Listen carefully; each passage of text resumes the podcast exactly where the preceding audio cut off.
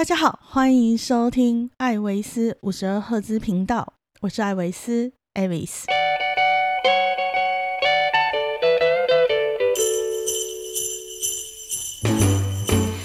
现在时间呢是十二月二十四号的晚上二十三点五十二分，也就是在八分钟以后呢，我们的圣诞夜、平安夜就正式的抵达了。那为什么我会在这个时候录音呢？嗯，是因为我刚刚哈才参加完子夜弥撒回来哈。呃，艾维斯是一个天主教徒，所以我从小呢就是在教会里面。呃，打滚长大的那我的家族里面呢，哈，也有好几个长辈是奉献给教会的，就是当修女这样子，哈。呃，所以呢，今天来想跟大家谈谈圣诞节的圣诞颂歌，哈，也就是圣诞歌曲。那市面上我们常常听到的什么 Jingle Bell 啊，Jingle Bell 啊，或者是。呃，Santa Claus is coming to town 啊，那一种歌吼，或者是流行音乐的 Last Christmas 之类的歌曲。严格来讲，它都是呃节庆音乐哈，它不算是圣诞歌曲，它只是配合着圣诞节呢出的流行音乐，好流行音乐。那真正的我们在教会做圣诞弥撒的时候呢，是不会唱这一些歌曲的，因为这些歌曲简单易唱，对不对？事实上呢。真正的圣诞歌曲，在教会里面唱的呢是超级难唱的哈，非常好听，但是很不好唱。所以呢，我稍微可以理解一下我们的那个原住民歌手们哈，为什么他们都可以把那个圣歌唱的这么好听？他们真的是肺活量高、音域广，因为几乎所有的天主教。呃，弥撒里面的歌曲呢，都不是很好唱，除了吟唱的部分，除了吟唱的部分是很简单的，其他的就是标准的一个颂歌、一个圣歌出来的时候，其实它都是有难度的。我小时候在跟着大人念的时候，我都觉得说，哇，也太难了一点吧。然后真正被打击到的时候，就是圣诞节的时候，圣诞弥撒的时候呢，在我们的呃天主教会呢，有几首歌是一定都会出现的，分别是《快来至圣莫西亚》、《无数天神空寂灵》、《寒冬飘雪山野静》、《普天下大兴庆》、呃，还有《小白冷城》跟《万籁寂静》哈，《万籁静》的话，其实就是 Silent Night，就是平呃。呃，我们最常听到的那个平安夜的那一首歌，那普天同庆呢，也是一个常见、常出现的一首歌哈。这几首歌严重的考验每一个教友的音域哈，音域够不够高，然后肺活量够不够长，能不能够不要换气。好，所以我们有时候在看那个歌唱比赛啊，那个什么。林志炫好像有一首歌，就是一直唱一直唱，不用换气，对不对？他这个你只要在那个教会多练几次哈，每一个人都可以达到这个目标的。所以呢，我会在呃节目中或者是节目尾的时候呢，会放几首，就是我们真正在圣诞节，呃天主教徒们教友们会唱的。呃，圣诞歌曲，就不是我们平常在什么百货公司啊，或者是 M 以前的 MTV 台或者 Spotify 里面的圣诞集锦歌曲里面你会听到的，就比较不一样，但是一样是非常非常好听的。好，那很多人有时候都会烦恼说，圣诞节的活动是什么？哈，每次我的朋友在问我说，哎，艾维莎，圣诞节我们要去吃大餐，我们要去唱歌，我们要去玩什么的时候，你要不要一起来呀？哈，我都会默默的说，嗯，我圣诞节晚上呢，哈，只有一个行程，那就是去教堂。好，去教堂跟家人去教堂，或者是，呃，自己去教堂。哈，如果有时候是分开住不同城市的时候，就是自己去教堂。为什么呢？哈，圣诞节对于天主教徒来讲呢，或者是基督徒所有的基督徒来讲呢，都是非常重要的一个节日。而且呢，它是一年之中，然后最后最后一个很。大的弥撒日哈，所以呢，就是等于是，嗯，如果你今年一整年都没有进教堂哦，你也要在年终结算的时候，最后一刻要进到教堂哦，来跟呃上帝呢报告一下你今年的功过嘛哈。然后如果犯错的话，要请求原谅一下。所以圣诞节的弥撒呢，哈，不论如何，呃，我们天主教徒的都是会尽量一定要参加的状态。那我记得小时候呢，那时候大家比较虔诚的时候，呃，参加的弥撒都是午夜弥撒。午夜弥撒就是晚上十一点，哈，十一点开始，然后到十二点的，就是正式符合所谓的平安夜的这个节奏。那后来呢，呃，可能比较忙碌了吧，社会变迁之类的。所以呢，那个弥撒就会改成子夜弥呃子夜弥撒哈，子夜弥撒就是在晚上的九点钟的时候开始。不过有一些教教堂或者是教区呢，哈，它的人比较多。然后呢，他可能还会分呃台湾籍啊，或者是外国籍的教友，就会有国语、英语，然后不同语言的弥撒的时候，那他可能会从六点就一场，七点一场，八点一场，一直排到十一点哈。基本上呢，教会的神父呢都会在十一点的时候再举办一场弥撒，然后正式的揭开了圣诞夜和平安夜这样子。那这是一个。天主教友哈，在圣诞节应该要做的事情，所以你在圣诞节呢，会去吃大餐哈，会去约会，会去唱歌的。基本上应该都不是基督徒，那就是符合商业模式圣诞节的一般人呢在过的生活。那商业模式我觉得也没有不好哈。事实上，我们有许许多多的节日呢哈，都已经商业化了。不过呢，圣诞节算是一个商业化以后呢，让人会感到幸福的一个节日哈，一个充满爱与喜乐的呃喜乐的一个节日。因为像情人节的话，可可能会有呃，有些人是没有情人的，那他们就没有办法产生共鸣。那父亲节、母亲节也是一样哈，可能就是你也没有当父母的话，你可能也没办法体会这样子的节日。唯有圣诞节呢，它有点类似像我们的春节哈，我们的农历春节这样，不论男女老幼，在这一天呢哈，都一样被赐福、被祝福，都可以享受爱的环绕。那所以以商业化来讲的话呢，我觉得。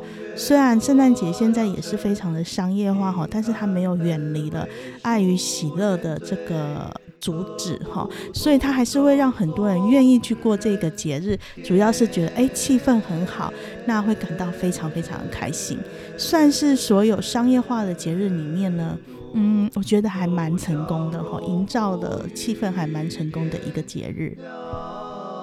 好，那但是这几年呢，哈，有一些人在提出来说，哎，可是十二月二十五号应该不是耶稣基督诞生的正确日期，哈，这个也没有错啦，哈，根据考古学家们他们的考证，还有宗教学家们的考证，哈。的确，耶稣呢，哈，不是十二月二十五号，而我们一直以为的西元前后呢，哈，西元的那一年呢，哈，以耶稣诞生那一年为划分，也是有误的，哈。耶稣可能在西元前三年或四年的时候就已经诞生了，不过这是历法上的计算错误，也不会影响到这一个节日，哈。因为这个节日本来就不是他的生日啊，吼，所以就没有差。那这个节日是怎么来的呢？吼，当然就是在呃四世纪的时候，由罗马皇帝吼君士坦丁大帝，他也是第一位哈信仰基督教的呃罗马皇帝。在他之前呢，哈是罗马是多神教哈，那他在他之前的那个皇帝是戴克里先。他刚刚好是破坏基督徒最严重的下手最重的一个皇帝哈，谁知道换到君士坦丁大帝呢？整个罗马就变成基督徒了，好基督教的一个国家。所以呢，啊，十年河东，十年河西哈。最近这句话呢，也放在很多人的上面哈，人事物上面。啊，我们不要讲太远，拉回来哈，不讲八卦的部分。那。君士坦丁大帝呢，吼，就在西元四世纪的时候呢，就决定了十二月二十五号这一天为圣诞节，哈，耶稣诞生的那一天。为什么呢？啊，其实这一直以来，哈，是天主教会我觉得蛮厉害的一点，哈。第一个。他们呢，为了让他们的教会哈，呃，为了让教会呢，哈，我干嘛讲他们？我自己就是啊，哈啊，就是为了让教会呢能够传教顺利哈，然后能更大的、更大幅度的扩散哈。那他们在一个新的地方的时候呢，就会融入这个当地的。当地文化的一些特色，例如罗马呢，哈，它以前是多神教，但是呢，天主教、基督教是那个一神教嘛，哈，单一神呢，神旨而已。好，那要怎么样融入这个呃？传播一个新的宗教进到原本已经有自己神明的呃文化系统里面呢？那最简单的方式呢，就从原本文化系统里面抽出来，把它转变成属于我们天主教的一个节庆。这种情形呢，常常发生在什么地方呢？哈，例如说，呃，我们台湾有那个万金圣母殿，那你到呃万金圣母殿。的时候呢，哈，你就会看到那里的圣母跟耶稣哈，他们穿的是汉服。那有一个到原住民部落看他们的教堂的时候呢，你就会发现呢，哈，充满了呃原住民的雕刻，他们的神哈，他们原本的祖灵呢，哈，也融入了进到了呃基督文化里面。又或者是呢，哈，呃，原本在墨西哥呢，他们有一个黑面神祇，哈，黑面一个女神，所以呢，圣母玛利亚到了墨西哥传教的时候呢，圣母玛利亚的脸就变成黑的，就是用来取代原本的黑面女神，这是一个潜移，哈，潜移转化的一个。形式，那十二月二十五号呢？原本在罗马的文化里面呢，它是属于呃农业之神哈，农业之神的日子。罗马的农业之神呢，他的名字叫做萨图恩努斯哈，那代表的星球呢是土星，那他的生日呢，哈，就是在十二月的时候。好，十二月的时候，呃，十二月十七到二十三，在罗马文化呢是农神节，就是为了庆祝农神的农业之神的生日。而古时候的罗马人呢，哈，则认为十二月二十五号呢，就是所谓的冬至，哈。